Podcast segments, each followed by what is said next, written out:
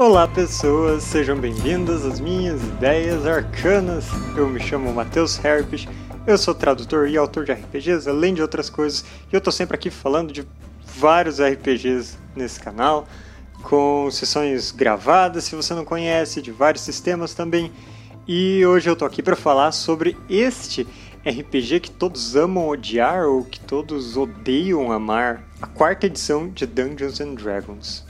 A infame quarta edição, o fantasma das edições passadas, aquela que ninguém gosta de nomear porque sempre tem haters que vêm reclamar que você está falando disso, que abominam tanto que eles nem percebem que eles usam algumas coisas e acham boas ideias, coisas que estavam aqui nesse livro. Antes de mais nada, eu não quero te convencer a jogar a quarta edição se você nunca jogou por acaso, se você está feliz com a quinta edição, ou se você não gosta de nenhuma edição de D&D e joga outros RPGs, tudo bem. Eu só quero falar das coisas que eu acho bacana nessa edição, até porque quando esse vídeo sair hoje à noite eu estarei jogando ela lá no canal do Movimento RPG. Link vai estar aqui na descrição, às 9 horas da noite na Twitch a gente vai começar a jogar esse sistema no cenário de Dark Sun, que é uma fantasia sombria muito maneira. Mas enfim, quarta edição. A quarta edição foi feita totalmente voltada para um combate tático usando mapas de batalha em que todas as classes, desde o primeiro até o último nível, tivessem coisas legais para fazer e fossem de certa forma equilibradas. Então a gente não vai ter uma disparidade de pontos de vida enorme das personagens e também todas em geral vão ser pouco mais duráveis do que talvez você veja na edição anterior e na edição posterior. Inclusive, essa foi a primeira edição de D&D que eu joguei e quando eu migrei para a quinta edição, eu fiquei bastante surpreso quando na primeira rodada de combate um Goblin me deu um crítico e eu morri. Isso, primeiro contato que eu tive com a quinta edição. Mas então se a gente tem heróis um pouco mais resistentes, tem todo mundo com habilidades ou poderes ou manobras, ou seja lá como se chamem os conjuntos de coisas para fazer que elas tenham e se a gente também tem tudo voltado para um combate tático, esse é um jogo que quando você for jogar, se você for jogar, precisa ter em mente que ele é para fantasia épica, heróica, aventureira, é ação.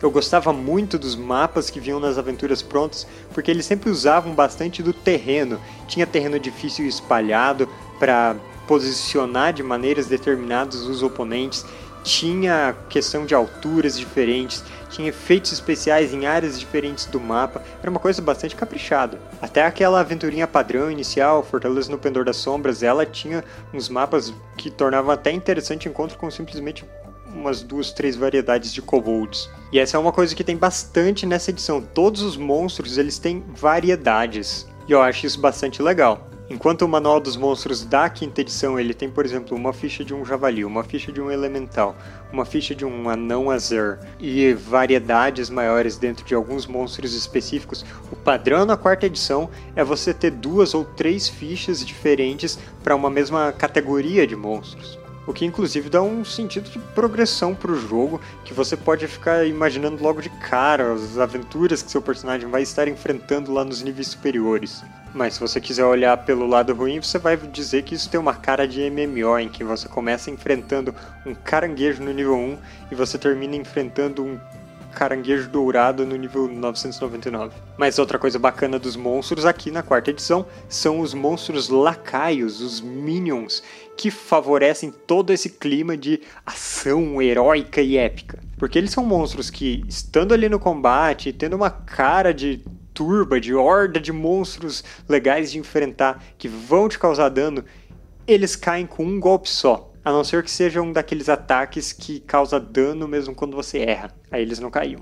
Mas tem aí os lacaios sendo a bucha de canhão e que você vai ceifando ao longo das hordas. É onde os magos com a bola de fogo realmente brilham, explodindo de uma vez dezenas de monstros e onde os guerreiros, com aquela varredura, um ataque em arco ao redor deles, vão limpar um espaço para os aliados poderem se mover.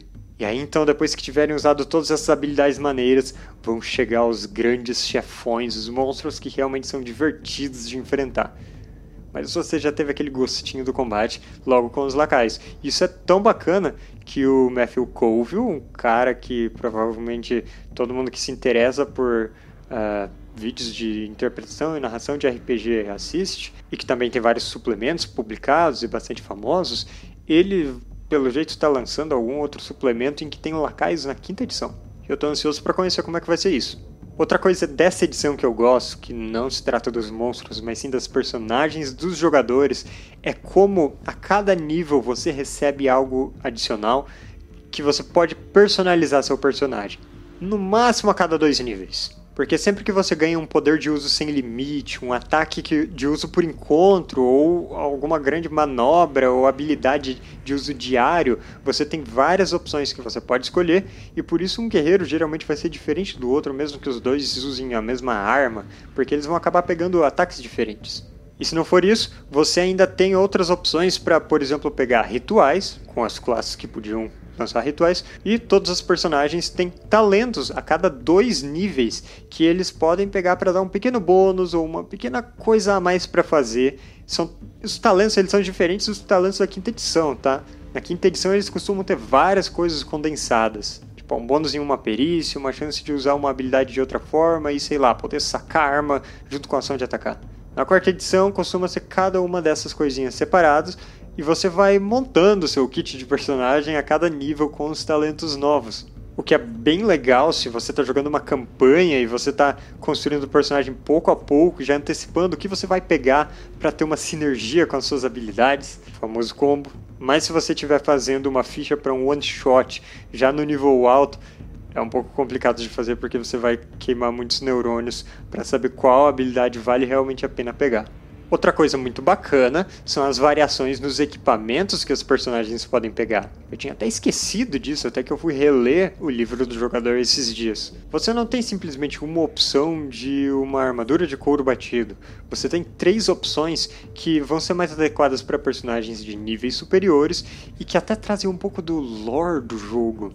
Você tem a armadura de couro normal, a armadura de couro dracônico, a armadura de couro celestial, coisas desse tipo. Elas vão escalar um pouco nos bônus que fornecem, mas eu acho que a parte legal é justamente ser algo raro, algo realmente que só vai estar acessível, seja monetariamente ou pelos contatos que os personagens vão fazer conforme forem evoluindo no jogo. Também tem um senso de progressão muito legal.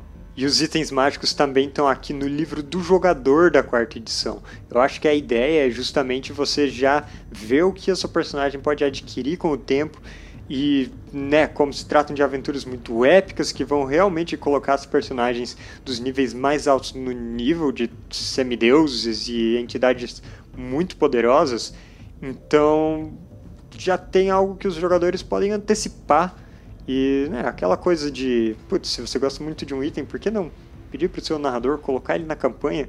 O personagem vai ficar tão mais interessante com ele. Mas nada de subornar o mestre com 20 reais para ele te dar um item. Isso se trata de outro vídeo, daquele das piores histórias de RPG, que vocês podem assistir clicando aqui em cima. É, eu tinha que indicar algum outro vídeo nesse daqui. E tem uma outra mecânica bem legal que são os dos desafios de perícia. E eu vivo falando desse tipo de mecânica quando eu falo de outros sistemas, por exemplo, com as tarefas dramáticas de Savage Worlds, e eu também falo para colocar na quinta edição, justamente. Que é, digamos que, um desafio que ele precisa de mais de um teste de perícia para ser realizado. Por exemplo, uma exploração de uma área ampla ou uma armadilha que tem que ser desativada, mas ela tem muitas partes e que dão a oportunidade de várias personagens participarem ao mesmo tempo fazendo várias coisas, cada uma contribuindo com as perícias que tem.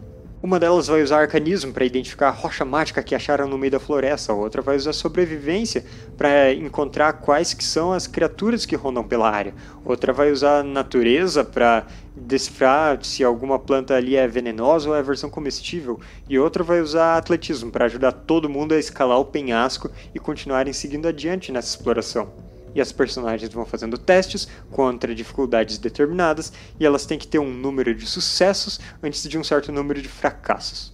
Quanto mais sucessos elas têm que ter antes de um certo número fixo de fracassos, tipo de três fracassos, aí mais difícil é essa tarefa. As consequências podem sempre variar de acordo com a situação, e isso funciona de um jeito bem legal. Mas em resumo, a quarta edição ela tem várias coisas que vale a pena dar uma olhada, Ainda mais dependendo se o seu estilo de jogo for aquele realmente épico, enfrentando hordas de inimigos e com o nível de poder dos desafios escalonando cada vez mais. E eu diria que ela é muito boa para fazer aquilo que todo mundo quer fazer com a quarta edição, que é adaptar vários jogos, videogames, MMOs diferentes. Principalmente porque os videogames costumam ter várias mecânicas de adquirir itens novos, poderes novos, e isso estarem incluídos no balanceamento geral do jogo. E a quarta edição tem isso. E também vale a pena simplesmente como um exercício de hum, abrir seus horizontes e poder melhorar ainda mais o RPG que você joga. Então é isso. Quer assistir uma sessão de D&D quarta edição? Então vai no link aqui na descrição, lá no canal da Twitch do Movimento RPG, e hoje às 9 horas da noite você vai poder nos acompanhar sofrendo no sol escaldante de Dark Sun. Um cenário que inclusive é inspiração para Lasca Solar, um outro cenário que eu estou desenvolvendo pouco a pouco, que já tem sessões aqui no canal. Se você gostou do vídeo, não se esqueça de curtir e de se inscrever aqui no canal para não perder mais conteúdo. Se você quer muito apoiar as ideias arcanas e ainda, se por acaso quer jogar RPG comigo, vai aqui no link do Apoia-se das Ideias Arcanas e a partir de 5 reais você já pode participar de sessões de RPG comigo. Já rolou muita coisa maneira e vai rolar ainda mais. Mas por hoje é só. Até mais e obrigado pelos peixes.